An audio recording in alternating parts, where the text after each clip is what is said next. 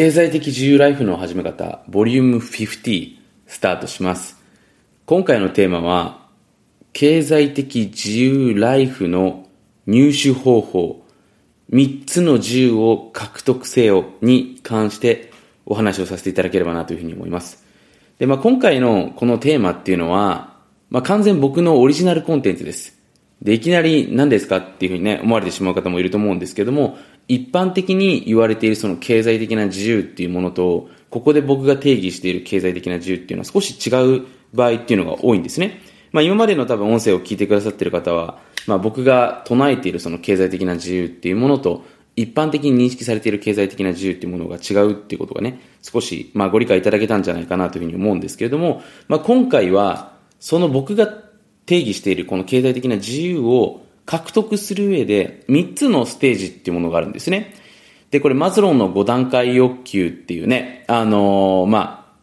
あ、アブロ・マズローさんっていう方がね、唱えたそのステージ理論っていうのがあってね、まあ、例えばその生存の欲求、まあ、僕たちのね、その欲求には段階、ステップがある。で、一つクリアすると、また次が出てくる。みたいなところでね、まあ、生存だったりとか、社会的貴族だったりとかね、まあ、その自己承認だったりとかね、あの、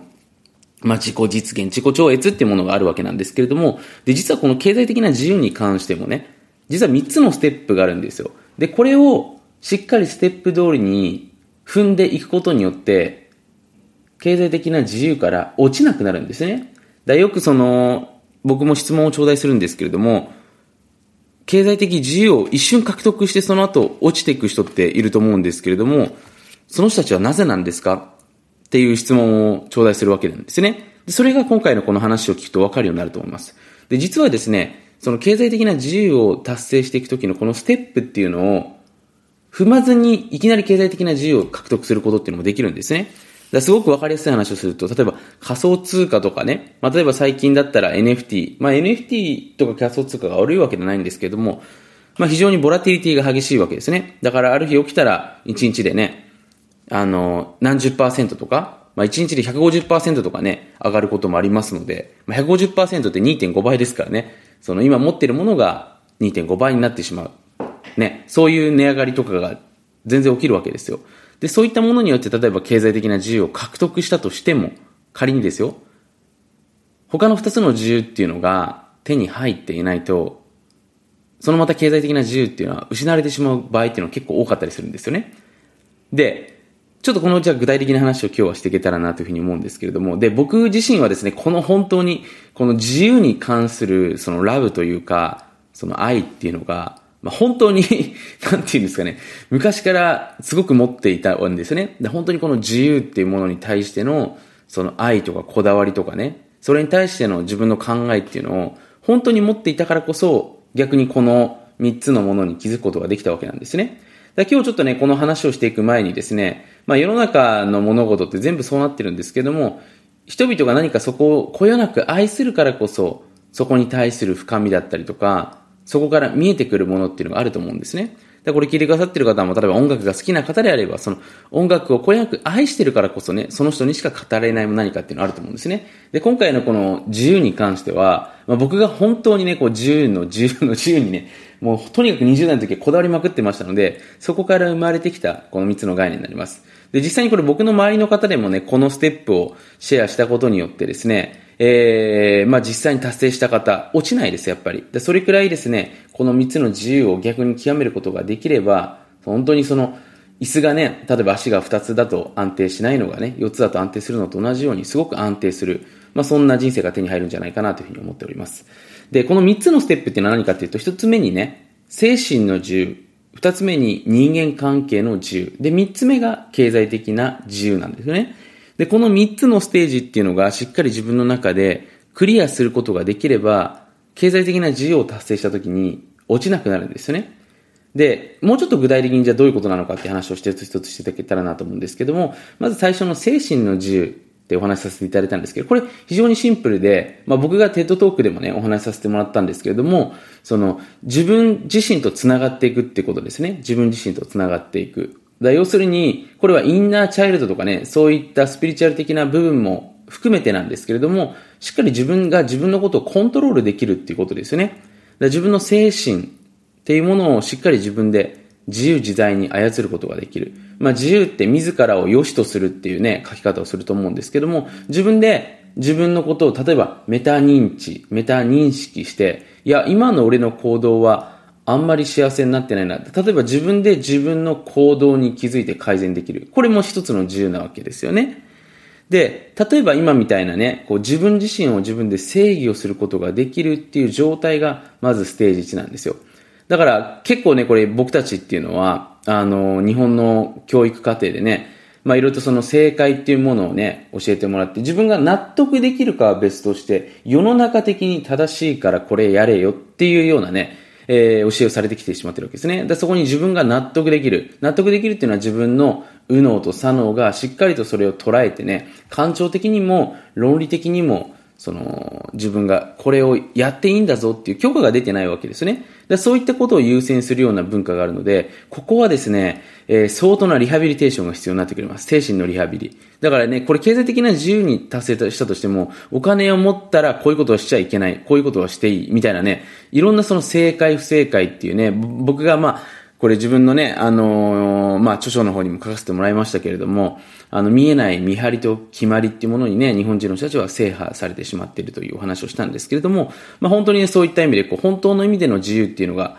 あの、得ることができないので、いろいろと制限がかかってしまうわけなんですね。だから自らを良しとしていく作業っていうのは非常に重要になってきます。で、特にね、まあ、この世界っていうのはですね、利他的な、まあ、あの、ところがね、この宇宙の根源の法則としてありますので、まあ、人を喜ばせる、自分が何かをするときに人を喜ばせられたら、ますます OK だっていうね、例えば僕も、こう、哲学というか、まあ、その理念っていうのを子供にも教えてるんですね。まあ、この地球のゲームってじゃあ何なんですか？まあ、ゲームにって捉えることがいいかは別として、ただ楽しくなる、安い言葉としてゲームっていう言葉を使うとですね、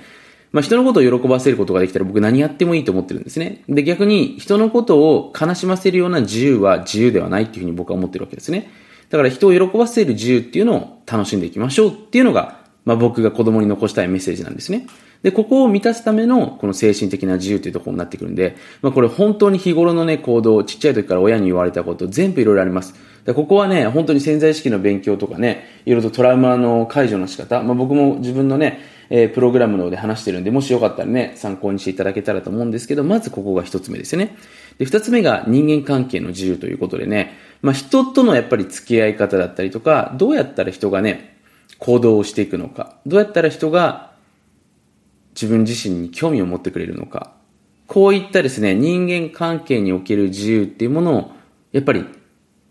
知らないと、ここのステージっていうのをしっかりクリアしないとですね、これ経済的な自由が手に入った時に、人から何かね、騙されてしまったりとか、人に都合よく利用されてしまったりとか、人と揉めてしまったりとか、こういった部分っていうのが大きかったりするんですね。で、結局ね、僕たちの本当に人生の幸せって、そのうちのほとんどのものっていうのは人間関係で作られてくるわけですよね。まあこれに関してはね、最近もいろんなリサーチャーがね、あの研究で出していると思いますので、まあこれ聞いてくださってる方もね、その科学的な部分だけでなくね、その科学的な見地だけではなく、自分の経験としてもね、自分の例えば一日振り返ってみて、自分が大好きな人にね、応援されたりとか、好きだなっていうふうに言われたらやっぱり嬉しいですし、それが逆だとね、悲しかったりする経験したことあると思うんですけども、同様なわけですね。だ人間関係におけるその、やっぱり法則というかですね、え、tips。まあ自分が本当に意味でね、自由を感じられるようなね、人間関係ですよね。で、お互いがお互いをこう励まし合うっていうのもそうですし、承認し合うっていうのもそうですし、お互いが、そのいろいろとね、僕たちのその過去の、まあ、環境によって作られたその制限っていうのを外し合えるような環境。君はこういうことできるよね。僕はこういうことできるよね。じゃあお互い今度一緒にこういうことしてみよう。こういうの時って、まあ、フリーダムを感じられますよね。まあ、人間ってこう集合的無意識っていうものもね、働いて、それでまた非常に思いが強くなったりするわけなんですけども、例えば集団心理ね、一人でね、あいつムカつくって言ってるよりも、なんか二人で語ってるとますますムカついてきたみたいな経験したことあると思うんですけども、だ人が人のまたエネルギーを増幅されますので、人間関係における自由っていうのは、これ勉強していかないといけないわけですね。で、三つ目が経済的な自由ということで、ここで初めてね、経済的な自由に達成できるわけなんですね。で、この1と2がクリアしている段階で、実はもうビジネスをしたりとか何かをしていく中でですね、まあこれお気づきの方も多いと思うんですけども、ビジネスってうまくいってしまうわけですよね。なんでかというと人間関係における tips、コツが分かっているので、どうやったら人が動いてくるのかな、どうやって人っていうのが認知をして行動していくのかっていうのは分かってるわけですよね。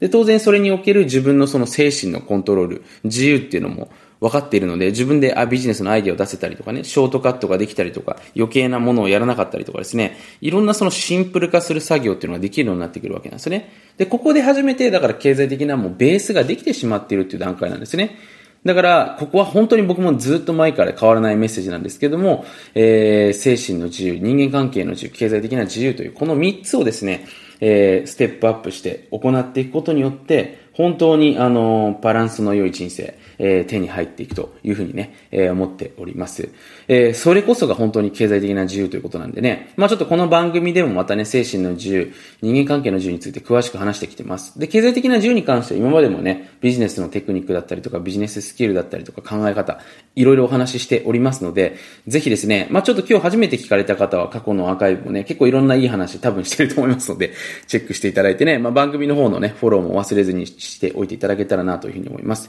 で、またですね、最近よく頂戴するんですけれども、まあ僕自身ね、えー、ビジネススクールというね、えー、スクールの方をやっておりまして、まあ、ポケットビジネススクールというね、パソコン1台で仕事をするためのビジネススクール。まあ、こうやって話すとなんかチープな感じに聞こえますけれども、まあ、人間のね、こう心理、まあ、どうやってね、購買心理、人が物を買うようになってるのかっていうところもそうですけれども、どうやってね、ビジネスのネタを自分でね、創出して、そこからニッチと言われているビジネスを作ってね、えー、仕組み化していくことができるのかなっていう、そのビジネスオーナーマインドからね、具体的なテクニックまでを話している、まあそういうですね、えー、ビジネススクールの方をやっております。まあ個人的にね、あの